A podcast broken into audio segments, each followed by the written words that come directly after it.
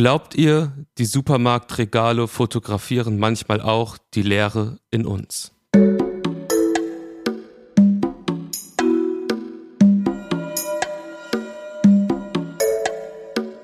Friendly Reminder mit Carla Kaspari und Kurt Prödel.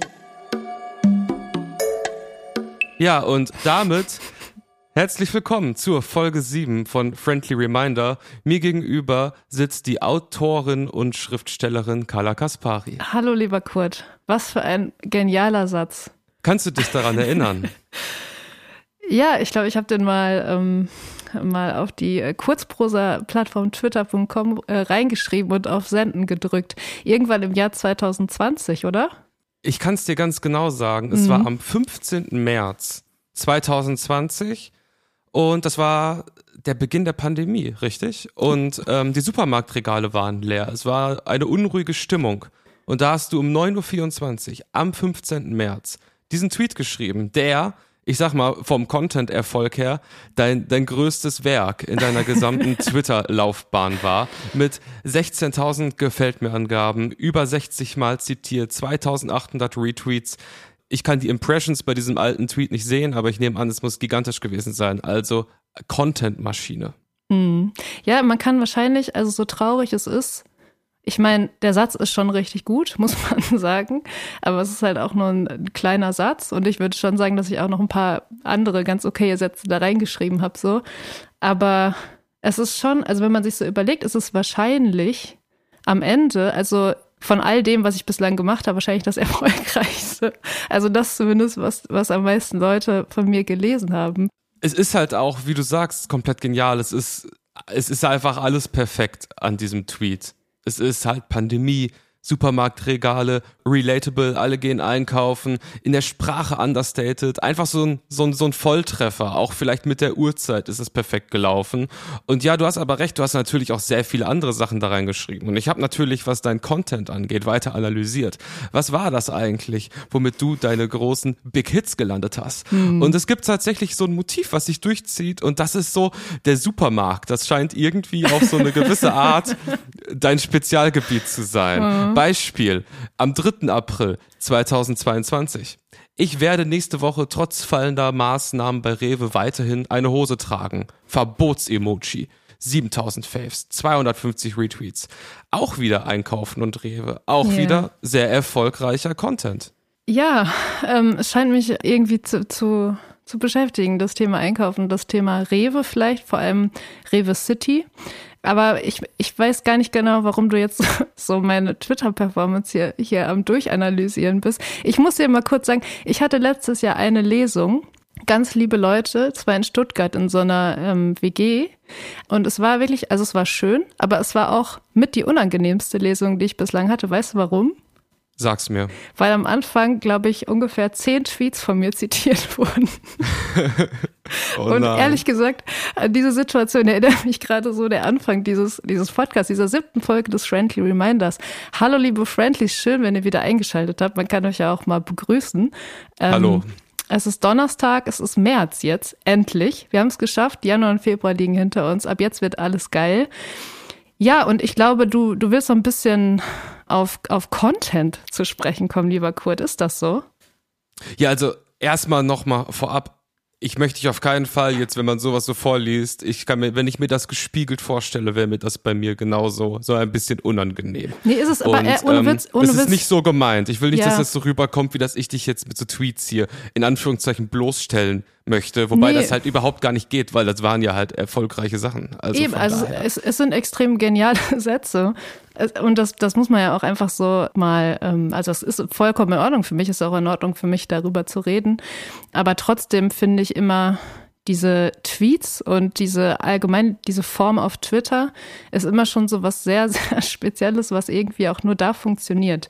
Ich weiß nicht, wie es dir geht. Also, ich meine, du hast ja auch lange Jahre so bei Twitter deine Sachen reingeschrieben, auch sehr, sehr erfolgreich. Ich könnte auch richtig viel von dir zitieren. Mache ich vielleicht noch, kommt alles noch.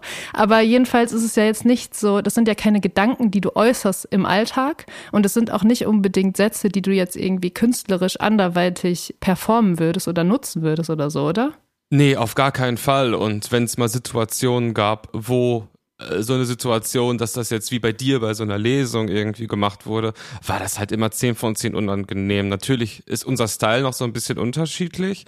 Ich glaube so, äh, bei, du bist ja schon in der Sprache, was das angeht, so ein bisschen cleaner, als ich das gemacht habe. Mhm. Also ich habe das Gefühl, dass es bei mir noch hirnverbrannter war, das überhaupt vorzulesen. So, wieso ich aber überhaupt jetzt hier mit, mit Sachen ankomme, irgendwie so Twitter und sowas, das liegt eigentlich daran, dass ich eine Erfahrung am Wochenende hatte, die mich mega verwirrt hat. Und zwar, okay. ich habe ein, ein Sportevent geschaut.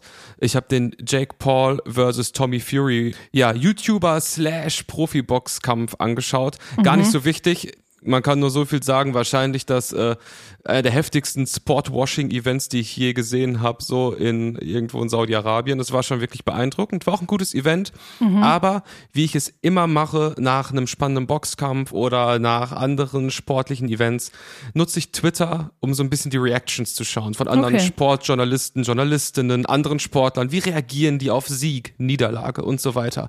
Und ich war diesmal sowas von verwirrt Warum? Ich habe überhaupt nichts mehr verstanden, weil ich dachte, hä, da schreibt jemand so richtig in so einem perfekten Englisch so einen Take zu dem Kampf, den ich gar nicht nachvollziehen kann, wo ich dachte, was ist das denn? Und dann ist jemand anders, der reagiert mit einem noch verbrannteren Take. Ich dachte so, was ist das denn? Und die hatten mhm. alle blaue Haken. Ich dachte, was ist das denn für ein Journalisten? Und dann gucke ich mir die Accounts an. Die haben halt alle vier oder fünf Follower und sind Twitter Blue Abonnenten. Ah, ah. Und ich habe gemerkt, scheiße, meine Lesart ist komplett falsch. Ich habe das überhaupt nicht mehr verstanden, weil man sich den blauen Haken jetzt kaufen kann. Hm. Krass. Aber ich meine, wir haben ja vor ein paar Folgen das schon mal ein bisschen an, anbesprochen zumindest. Da meintest du, du hättest das ja auch vielleicht vor. Einfach nochmal Twitter, blue, blauer Haken und dann so ein paar Sachen. Und man sieht ja auch, also scheint ja irgendwie zu funktionieren. Also die Leute, auch wenn sie nur vier oder fünf Follower haben, du liest sie ja dann. Also sie scheinen ja irgendwie dann, dann zumindest oben irgendwo angezeigt zu sein, oder? Ich weiß nicht, ob die auch anders, ich sag mal, im Algorithmus gerankt und dargestellt werden. Kann ich mir richtig Aber gut vorstellen. Wahrscheinlich. Gesagt. Ich meine, ich glaube, Meta hat ja genau das angekündigt. Wer gesehen werden möchte, muss zahlen, so ja, ungefähr. Ja. Wir haben in Deutschland ja auch so im deutschsprachigen Twitter diesen genialen Fall vom Punica.de Account. Hast du den verfolgt? Ja, ich habe es am Rande mitbekommen, aber kannst du das nochmal kurz recappen? Vielleicht also, auch für die Friendlies. Also mit, mit der Gefahr, es nicht perfekt jetzt wiederzugeben, Punica Überkonzern Pepsi hat angekündigt, dass die Punica-Geschichte durch ist, woraufhin ein Punica.de-Account mit einem blauen Haken auf Twitter angefangen hat, ultra diffuse und extrem witzige Sachen zu posten.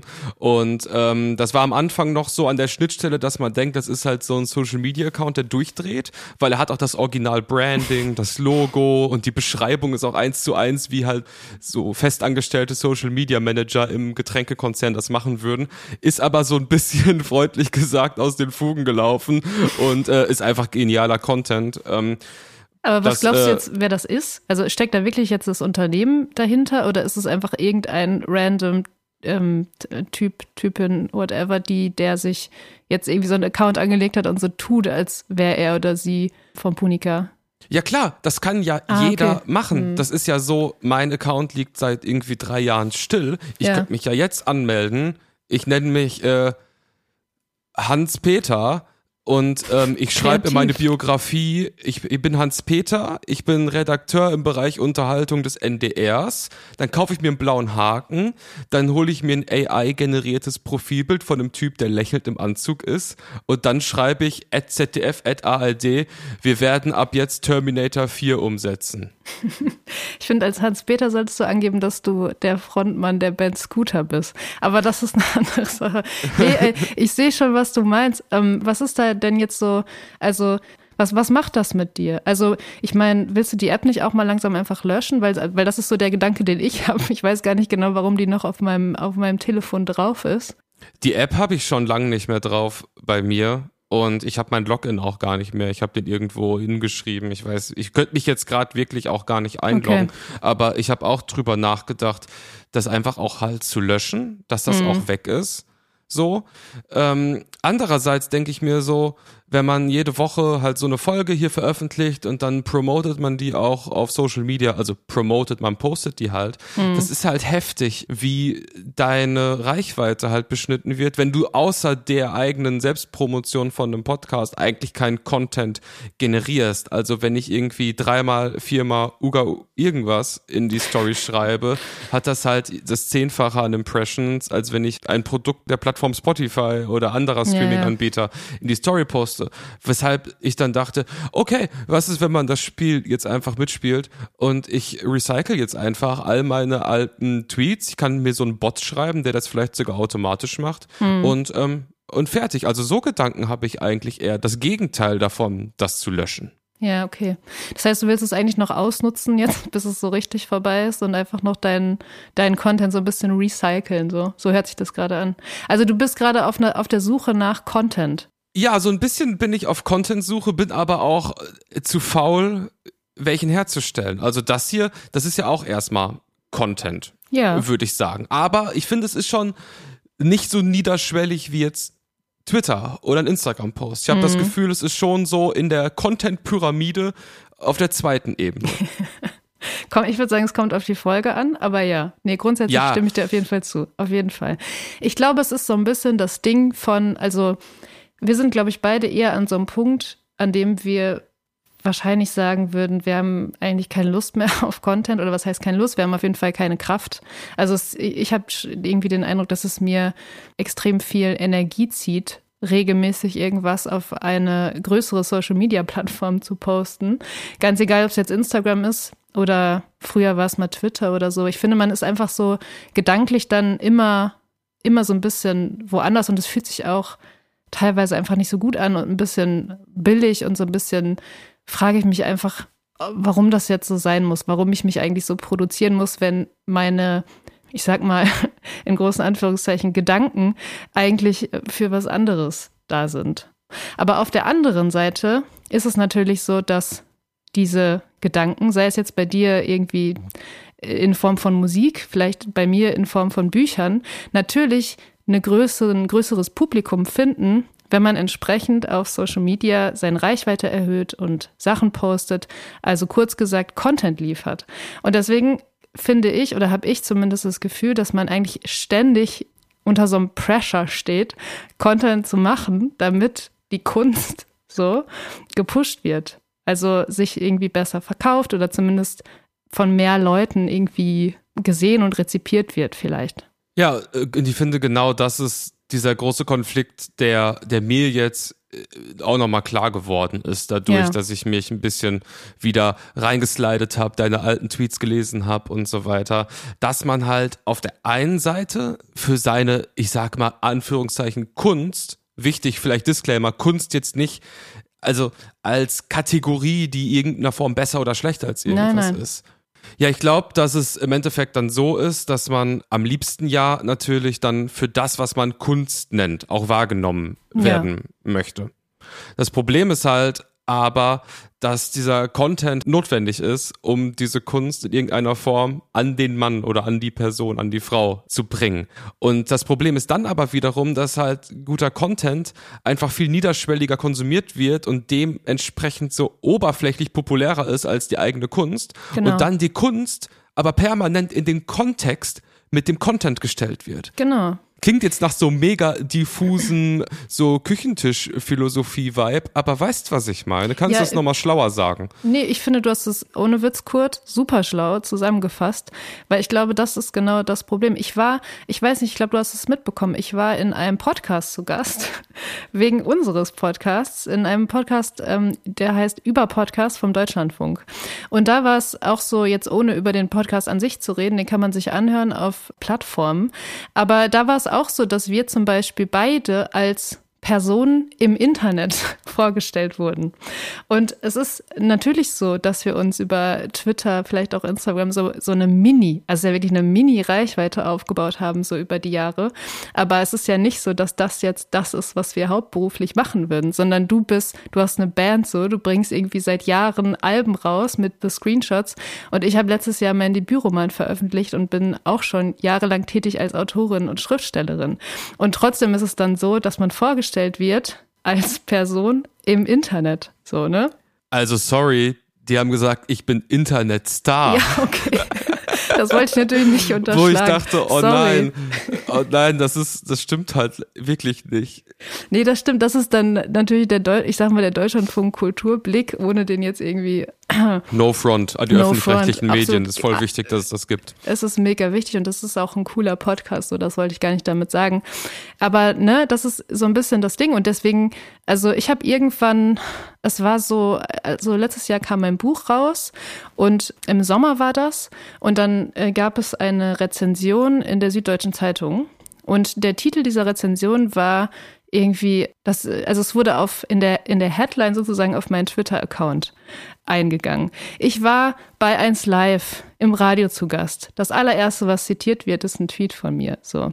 Und es, also, es zieht sich halt, es zieht sich so durch. Und ich will das auch gar nicht, also so ähnlich wie du, ich will jetzt gar nicht sagen, so, dass, dass ich das total schlimm finde, weil das ist ja nicht so. Ich habe natürlich habe ich ein paar Tweets ins Internet geschrieben, die, ich möchte es nochmal betonen, meistens sehr, sehr gut sind. Aber es ist natürlich trotzdem so, dass ich eigentlich ganz gerne jetzt gerade, wo ich die das Glück habe, Bücher veröffentlichen zu können, dass ich eigentlich ganz gerne ähm, vielleicht dann als Schriftstellerin vorgestellt werden würde oder für meine Arbeit als Autorin. So.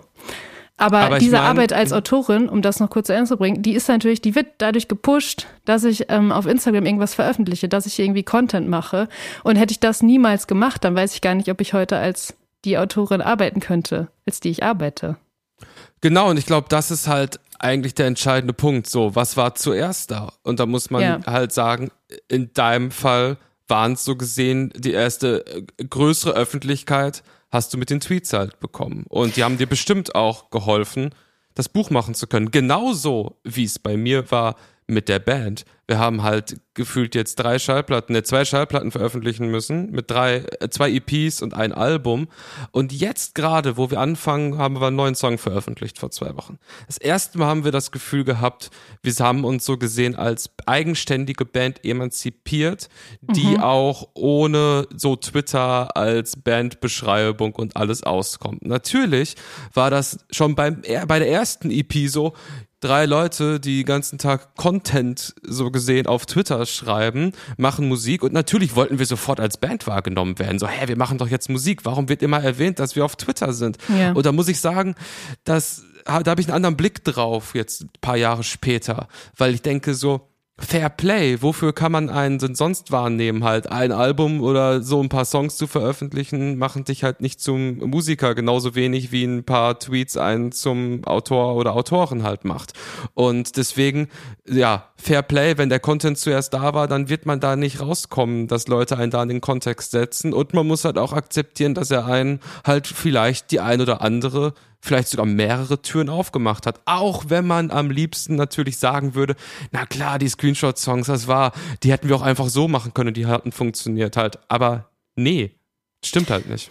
Ich finde auch gar nicht, dass man das, wie gesagt, ich finde das gar nicht schlimm. Also ich, ich, wenn ich da irgendwie als Person im Internet dargestellt werde, mein Gott, so, dann ist es halt so. Und auch wenn du so einen Tweet von mir am Anfang zitierst, ist es auch vollkommen in Ordnung für mich, weil ich da natürlich irgendwie auch extrem von profitiert habe und ich auch Content, ich weiß nicht, das klingt immer so despektierlich, aber ist es ja gar nicht. Also Content ist ja, wenn er gut ist, ist ja super. Ich frage mich nur, also das ist ja die eine Sache, so wie man wahrgenommen wird. Ich habe manchmal ein bisschen Probleme damit, mit diesem Druck eben Content produzieren zu müssen. Also mich eben produzieren zu müssen weiterhin auf diesen sozialen Plattformen, um irgendwie weiterhin meine Kunst irgendwie über der Oberfläche halten zu können, irgendwie für Aufmerksamkeit zu sorgen. Das ist eher das, was mich stresst, dass jetzt irgendwie Leute sagen, so ja, sie hat mal auf Twitter was reingeschrieben, mein Gott, so ist so fair enough. Weißt du, aber dieses ständige so, ich weiß nicht, ich habe irgendwann aufgehört, so Screenshots von Tweets zu posten, weil es mir einfach irgendwann zu dumm war und weil sich das nicht mehr gut angefühlt hat, so. Aber ich weiß natürlich, dass ich dadurch nicht mehr die Aufmerksamkeit und die Reichweite erziele, die ich vorher erzielt habe. Wie geht man damit um? Ich habe einfach, ich habe damit auch noch nicht abgeschlossen. Ich habe gar keine Ahnung. Vielleicht fange ich auch irgendwann wieder an, vielleicht auch nicht. Ich würde es am liebsten nicht, aber vielleicht muss man auch. Es ist einfach keine Ahnung.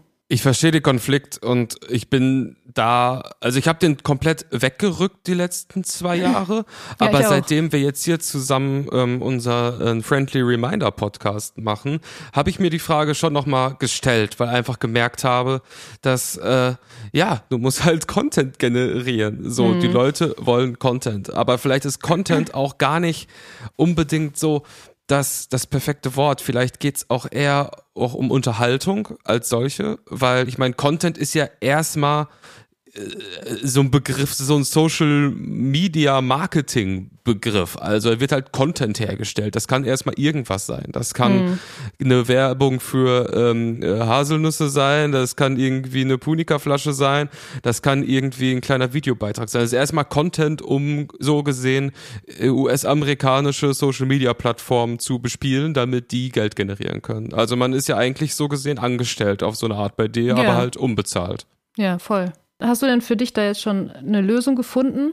Nee, überhaupt nicht. Ich frage mich ähm, so ein bisschen, was passiert, wenn man jetzt anfängt, so einfach einmal die Woche so alten Stuff auf Twitter so zu posten, also auch so hm. random Tweets, wirklich auch total unterschwellig, jetzt gar nicht die in Anführungszeichen besten Tweets, sondern einfach welche, die man heute noch mag, einfach um irgendwie so ein bisschen ähm, Content zu haben. Ja, mach Gucken, was passiert. Mal. Also soziales, sozial, Sophia Tomala Voice, soziales Experiment machen. Ja, mach doch einfach mal ein soziales Experiment. Ich weiß noch nicht. Ich bin da ehrlich gesagt sehr zurückhaltend, was, was das angeht, da wieder einzusteigen. Also ich finde es gut, wenn du es machst, weil wir sitzen jetzt hier in einem Boot, ne? Wenn du irgendwie mehr Reichweite generierst für dich, dann habe ich ja auch hier für den Podcast auf jeden Fall auch was davon. Und ich wünsche dir natürlich auch die größte Reichweite der Welt. Aber ich bin irgendwie ich weiß nicht, ich fühle mich teilweise so ein bisschen gestresst davon und ich muss auch sagen, ohne jetzt da irgendwem zu nahe treten zu wollen, aber immer wenn ich so Content sehe von ich weiß, also ich habe auch immer so, es, es, es schwingt so ein Hilferuf dabei mit und irgendwie sowas auch so ein bisschen so sehr kurz gegriffenes und, und nicht so richtig was, wo ich, ohne, ohne dass es jetzt, jetzt sagst du ja wahrscheinlich, wie es klingt, irgendwie arrogant, aber so meine ich das gar nicht. Ich habe einfach den Eindruck, dass also über einen Tweet mache ich mir natürlich auch Gedanken, außer es sind jetzt irgendwie die, die Raritäten, die mal so komplett spontan kommen. Aber ich sag mal so, in den Jahren, in denen ich so richtig aktiv war auf Twitter, du denkst natürlich in Tweets. Du, du denkst richtig viel in Tweets. Und ich glaube, wenn man längere Texte schreiben will, mit denen man vielleicht auch am Ende zufrieden ist, dann kann man einfach nicht ständig in Tweets denken. Es funktioniert einfach nicht. Du musst auch mal, du musst auch mal nicht an sowas denken und musst dir mal andere Gedanken machen, so um irgendwie einen Roman schreiben zu können. Das ist einfach so. Ja, das ist ja halt auch wirklich eine komplett andere Form ähm, von yeah. Schreiben. Und ich finde auch diese ganzen Takes, dass jetzt Twitter in irgendeiner Form was mit Literatur zu tun hat, finde ich ehrlich gesagt, äh, to be honest, irgendwie äh, totaler Superquatsch. Das ist so, äh, für mich sind, ist das genauso wenig Literatur, wie das Memes halt Kunst sind, weil es sind einfach Inhalte, Content, die in einem komplett äh, algorithmisch regulierten Raum halt stattfinden und so gesehen Werbeeinnahmen für diese Plattform generieren. Es sind Inhalte, die komplett erwartbar sind. So, jeder ist auf Twitter und auf Instagram, schaut hm, sich seine Timeline. Nicht. Ich muss da, glaube ich, reingehen, weil da bin ich anderer ja, Meinung. Geil. Also, also ich, ich ähm, würde auch nicht sagen, also das wenigste das Allerwenigste, was auf Twitter passiert und passiert ist, ist Literatur. Aber trotzdem hat es teilweise schon was höchst Poetisches. So. Also es, es entstehen da einfach Sätze und Aphorismen, die ja in keiner anderen, weder literarischen noch sonst irgendeiner Form irgendwie Platz finden würden. Und auf Twitter haben sie aber einen Platz gefunden. Und ich fand, das war ehrlich gesagt das, was mich gerade die ersten Jahre so fasziniert hat, dass man dann da so Sachen liest, die man einfach sonst sorry, aber sonst nicht gelesen hätte. Und die für mich so unnormal poetisch waren oft. Und es hat dann eben über die Jahre immer weiter nachgelassen, weil sich die Dynamiken auf der Plattform verändert haben, bla bla bla. Und mittlerweile ist es sowieso nicht mehr der Fall. Aber gerade ganz am Anfang fand ich schon, dass es auf jeden Fall vielleicht vielleicht nicht jetzt literarisch in dem Sinne oder so. Und es ist auf jeden Fall zehn von zehn so ein kranker Unterschied, Buch zu schreiben und irgendwie auf Twitter aktiv zu sein, so komplett. Aber trotzdem würde ich dem Ganzen jetzt auch nicht alles, ich sag mal, künstlerische absprechen wollen. Ja, ich finde, dass das Künstlerische auf Twitter passiert eigentlich dann in den Momenten, wo diese Ebenen sich so verweben. Wenn ich sag mal, ein Shitpost-Account aus irgendeinem Grund gerade mit einem Politiker interagiert, der das gerade als informelle Kurznachrichtendienst halt benutzt. Mhm. So, das ist da, wo eine Reibung passiert und wo auch etwas Subversives, Unerwartbares, Transformistisches irgendwie äh, zustande kommen kann, was halt Hast sonst bei dem Durchschnitt. Nee, ich höre keine, ich hör kein Radio und ich, und ich konsumiere auch keine öffentlich-rechtlichen Medien außer Markus Lanz. Uh. Und ähm, nein, du weißt, was ich meine. Ja, und ja. Ähm, ansonsten ist halt der Content da halt ja, ja Unterhaltung und erwartbar oder in kurz zusammengefasste Nachrichten. Und wenn das aber zusammenclasht, dann passiert halt was, das stimmt. Boah, wir sind so richtig inhaltlich heute. Ich komme gar nicht klar. Wir sind so richtig, es ist total, total das angeregte Gespräch hier, ohne so viel Lachen und so zwischendurch. Ich weiß, also ich, ich finde immer so, dieses, weil du eben meinst, es ist so, so pur unterhalten und erwartbar. Und ich finde wirklich auch 90 Prozent von dem, was ins Internet geschrieben wird, ist komplett erwartbar, ist nicht interessant, ist extrem harmlos, sind irgendwelche, keine Ahnung, Sätze auf so einem pastellfarbenen Hintergrund und werden dann irgendwie als Gedichte verkauft oder so.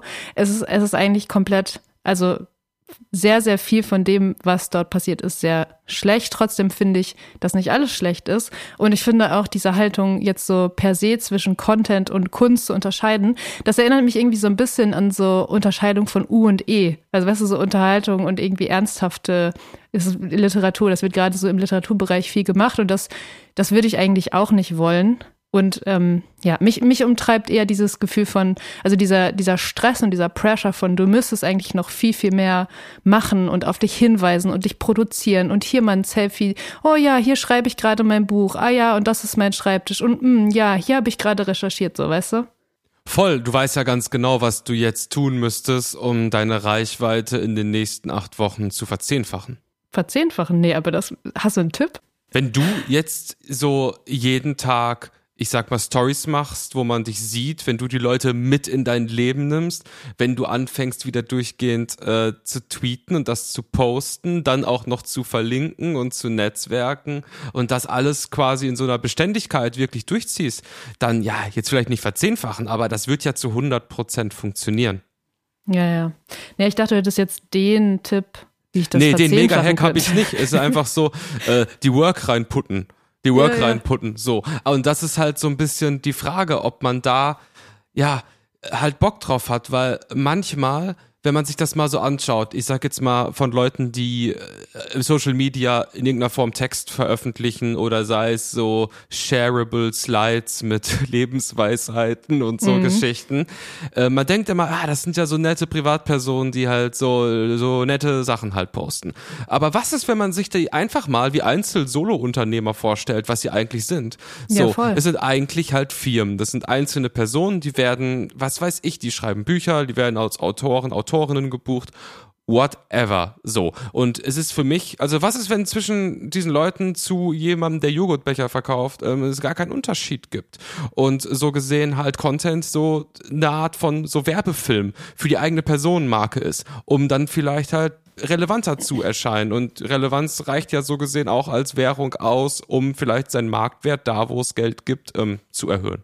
Ja, genau. Und was macht das dann mit der Kunst, ne? Also was sind dann die, die Produkte, die am Ende dann von, von Literatur oder Musik, Business im weitesten Sinne verkauft werden, produziert werden und verkauft werden, so, ne? Also ist das, ist das immer so richtig, dass eine Person, nur weil sie jetzt irgendwie 100.000 Follower hat, ein Buch schreiben kann oder Songs veröffentlicht und irgendwelche Musikverträge bekommt, so, keine Ahnung. Wahrscheinlich ist es in vielen Fällen gut und richtig, aber in sehr vielen Fällen ist es auch nicht gut und richtig. Vielleicht müsste man noch einfach an die, ich sag mal, Gatekeeper im weitesten Sinne appellieren, also an Verlage, Musikverlage, Produktionsfirmen, keine Ahnung, was es da alles gibt, dass, dass die eben einfach gute Leute haben, die gut entscheiden können, so, kriegt jetzt die Person irgendwie den Vertrag, weil sie, weil das gut ist, was sie macht, oder kriegt sie den Vertrag nur, weil sie Follower hat irgendwie bräuchte es da so ein, so ein Korrektiv, aber ich habe das Gefühl, dass das, dass das irgendwie gar nicht mehr existiert, weil natürlich auch die Verlage zum Beispiel, also in meinem Fall ist es dann, vier Verlage gucken müssen, natürlich, wen nehmen wir unter Vertrag, damit sich dieses Buch dann letztlich auch verkauft. Und natürlich verkauft sich ein Buch von jemandem, der 200.000 Follower hat, besser als, als das Buch von jemandem, der vielleicht nur 500 Follower hat, aber die viel besseren Bücher schreibt.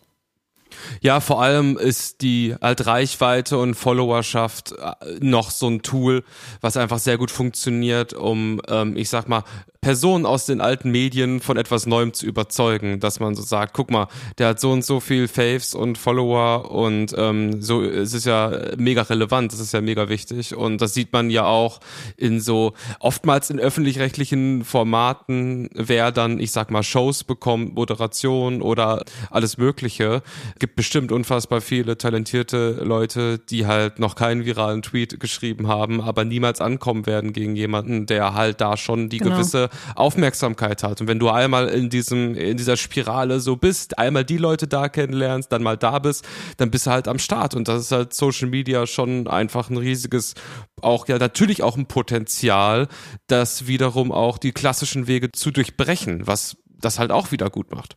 Ja, ja, es gibt einfach, was dieses Social Media Thema betrifft, es gibt nicht so richtig schwarz und weiß. Ich glaube, wir haben beide enorm davon profitiert, dass es das gibt und sind jetzt aber beide auch gleichermaßen abgefuckt davon und fragen uns, wie wir weiter damit umgehen sollen, so. Ich bin gespannt, ob du jetzt irgendwann die nächsten Tage anfängst, alte Tweets zu recyceln. Ich bin auch noch, noch so ein bisschen am Überlegen. Es ist eigentlich konstant in meinem Hinterkopf die Frage, wie ich jetzt so damit umgehe, was ein Content sein könnte, mit dem ich mich gut fühle und ähm, der mir gleichzeitig so ein bisschen so ein konstantes Posting erlaubt, so nachdem ich mich nicht irgendwie in die Dusche hocken will und, und kalt abduschen. So. Es, es bleibt spannend und du hast mir ja ähm, eine Kategorie geschenkt, lieber Kurt. Und ich habe da wirklich einen super kurzen kleinen Tipp für Content, den du vielleicht, also einfach so als kleine Idee, wie du in Zukunft damit umgehen könntest. Pop ist ja immer so das, was jetzt gerade passiert. Ich sehe mich eher in der Rolle, mich eher zurückzulehnen und die intellektuellen Impulse zu geben. Ja. Ich würde das so umschreiben, dass wir uns eine popkulturelle Beobachtungsperspektive aneignen. Seit ich diese Approbation habe von meinem Lektor aus dem Kulturbetrieb, bin ich noch viel glücklicher mit diesem Podcast. Carlas Kulturkiste. Boah, ohne Witz, jetzt hast du die Podcast-Kerze erst jetzt angemacht. Ich muss ganz kurz dazu sagen, mir hat eine Friendly hat mir geschrieben, dass es sie nervt, dass wir die Podcast-Kerze erst immer so spät anmachen. Und ich kann es ehrlich gesagt verstehen. Aus so einer, aus so einer neurotischen Perspektive macht es einen komplett fertig. Weil wir sagen immer, wir machen diesen Podcast so lange, wie diese Kerze brennt. Aber wir machen sie immer erst so gefühlt die letzten fünf Minuten dieses Podcasts an. Das heißt, es ist echt, also liebe, ähm, ich habe jetzt natürlich den Namen nicht, aber wir werden versuchen, das äh, in Zukunft vielleicht ein bisschen in die ersten zehn Minuten zu legen. Oder Kurt? Ja, ich würde mich auch freuen, wenn du Teil der Mental Load da für mich auch tragen würdest wow. und mich mal dran erinnerst. Stichwort Weil, Mental Load, ne? Ich habe in der ersten Folge, habe ich versucht, dir so ein bisschen ähm, äh, anzuleiten, dass du vielleicht die moderativen Parts und sowas übernimmst. Einfach damit ich so ein bisschen weniger Mental Load habe, was diesen Podcast betrifft, hat überhaupt nicht funktioniert. Eigentlich ist dein Mental Load Meme vor allem keine Mental Load hast. Was ist, das denn für, was ist denn das für eine Kommunikation? Jetzt geht's hier wieder los wie in der ersten Folge, dass Nein. du mir sagst, ey, ich habe dir doch kommuniziert, dass du das als machen sollst. Nein, ich sag nur, ich sag, ich sag nur, ich sag mal so, mir ist im weiteren Verlauf einfach aufgefallen, dass es nicht funktioniert, einen Podcast zu machen und nur eine Person moderiert und führt da durch. Also das funktioniert vielleicht, aber dann äh, jedenfalls funktioniert das nicht bei uns. Das ist mir einfach aufgefallen. Und ich denke mal, den Mental Load, was Moderation betrifft, den teilen wir uns jetzt schon ganz gut. Ich werde in Zukunft natürlich, lieber Kurt, auch versuchen, noch, noch öfter und vor allem früher an die Podcast-Kerze zu denken. Wir befinden uns gerade in meiner Kulturkiste und wir haben jetzt viel über Content gesprochen und so ein bisschen über den, den Pressure, dem wir uns so ausgesetzt fühlen im Sinne von irgendwie mehr Content oder mehr, keine Ahnung, wie man es nennen will, jetzt zu generieren. Und ich bin ähm, durch einen Tipp letztens auf einen Instagram-Account gekommen von einem Ex-Fußballstar. Und zwar von Gérard Piquet. Hast du den zufällig vor Augen gerade? Wenn nicht, würde ich dich bitten, das einmal zu öffnen. Öffne bitte mal kurz den Instagram-Account und scroll so ein bisschen runter. 22,6 Millionen Follower. Nicht schlecht. Ja, ich scrolle. ich finde einfach, dass dieser Auftritt von ihm auf Social Media genial ist. Es ist nämlich so, dass er bis September 2021 so vorgegangen ist, dass er eigentlich nur Selfies von sich gepostet hat, in einer immer ähnlichen Pose. Und das ist Also man muss es sich jetzt angucken. Ich kann das schwer in Worte fassen, was das in einem auslöst. Aber ich habe mir das sehr, sehr lange immer wieder angeschaut und finde es auch ein bisschen schade, dass er irgendwann aufgehört hat da mit seinem Game. Aber ich finde es so geil, weil das so von, von so, das ist so ein mega subtiler Humor. Beziehungsweise stellt man sich die ganze Zeit die Frage, okay, ist es jetzt wirklich lustig gemeint oder meint das vielleicht doch ernst? Hat er irgendwie Humor? Hat er keinen Humor? Und das ist einfach so, ich meine, bei der Größe und der, der Berühmtheit, Bekanntheit dieses Spielers, 22,6 Millionen Follower, finde ich es einfach so ein Mega-Move, so ein Insta- Game zu fahren. Und deswegen wollte ich das einfach, vielleicht hast du auch Lust, in Zukunft einfach so täglich so ein Selfie von dir zu posten, immer ähnlich aussehend. Und ich, ich meine, das kann über die Länge, kann das, glaube ich, auch funktionieren. Weißt du, was ich meine?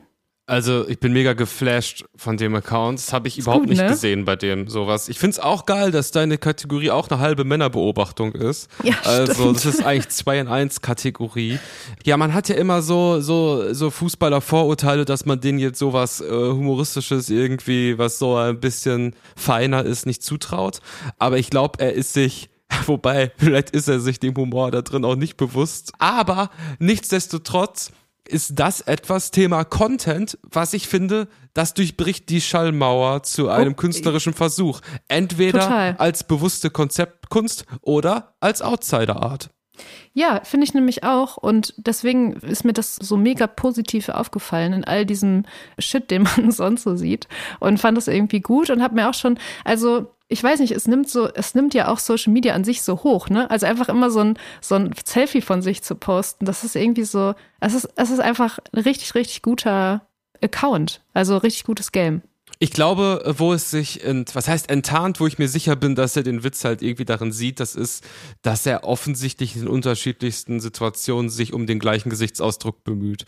Und ja. ähm, es ist schon ganz klar, was der da macht. Ich fand den Vorschlag, dass ich das mache, auch nicht schlecht. Problem ist, ähm, ich sehe nicht im Ansatz aus wie, wie Gerard Piquet. Und Ach. noch Problem ist, ich bin kein Fußballprofi, der irgendwie geile Selfies im Stadion machen kann. Ich bin einfacher, einfacher, einfacher Mann aus Köln. Ja, Von du, daher, aber das, du hast trotzdem. So, das ist nee, nee, mega nee, nee, underwhelming. Nee, nee, nee, nee, nee, nee, Du bist nämlich Internetstar. Ja. Du bist ja. ein Internetstar. Und du weißt ja auch, dass der Algorithmus ist ja mittlerweile gepolt auf einerseits Tweets und andererseits Selfies. Und ich glaube, ohne Spaß, wenn du jetzt anfangen würdest, ich sag mal wirklich täglich, zu einer guten Uhrzeit dein Gesicht zu posten, es würde funktionieren, lieber Kurt. Ich schlafe mal eine Nacht drüber. Schlaf mal eine Nacht drüber. Das war jedenfalls mein kleiner Tipp, auch vielleicht für alle anderen, nicht nur für Kurt Brödel. Wenn ihr auch euer Instagram ein bisschen nach vorne bringen wollt, ein bisschen mehr Reichweite, ein bisschen mehr Content, überlegt doch einfach mal, ob ihr sowas macht wie Gérard Piquet. Ich werde ähm, ein Bild davon in meine Insta-Story packen und ihr könnt ja einfach den, das Profil natürlich selber anschauen. Es lohnt sich. Danke, Gérard Piquet, würde ich sagen. Danke, Gérard Piquet. Carlas Kulturkiste. Und ich würde sagen, auch danke für alle, die zugehört haben in unserem kleinen ähm, ja, Content, Social Media Riff, wo ich nicht ganz weiß, wie konkret das jetzt war, wie diffus es auch war, aber es war auf jeden Fall, es waren echte Gedanken.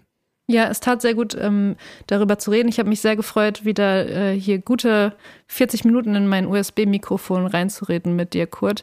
Danke dir für das tolle Gespräch über Kunst und Content und Social Media und alles, was dazu gehört. Es war eine sehr ernste Folge, eine sehr inhaltliche Folge im Vergleich zu den letzten vielleicht, aber das muss auch mal sein. Ich hoffe, du hast noch einen richtig, richtig schönen Tag und wir hören uns nächste Woche, oder? Vielleicht noch ganz kurz, liebe Friendlies, falls ihr diesen Podcast gerne hört, was uns natürlich das größte Geschenk ist. Aber es ist hier alles, es ist ein DIY-Nischen-Podcast. Wir machen das ja alles selber. Und falls es euch gefällt, dann, dann ähm, empfehlt den Podcast gerne weiter an irgendwen, den ihr kennt, oder schreibt eine nette Apple Podcast-Bewertung. Wir lesen übrigens die Kommentare. Es gab zwei sehr liebe Kommentare nach der letzten Folge. Vielen, vielen Dank. Lasst eine gute Bewertung beim grünen Riesen Spotify da. Und habt bitte vor allem eine richtig schöne erste Märzwoche. Danke, liebe Carla. Bis nächste Woche. Tschüss. Ciao.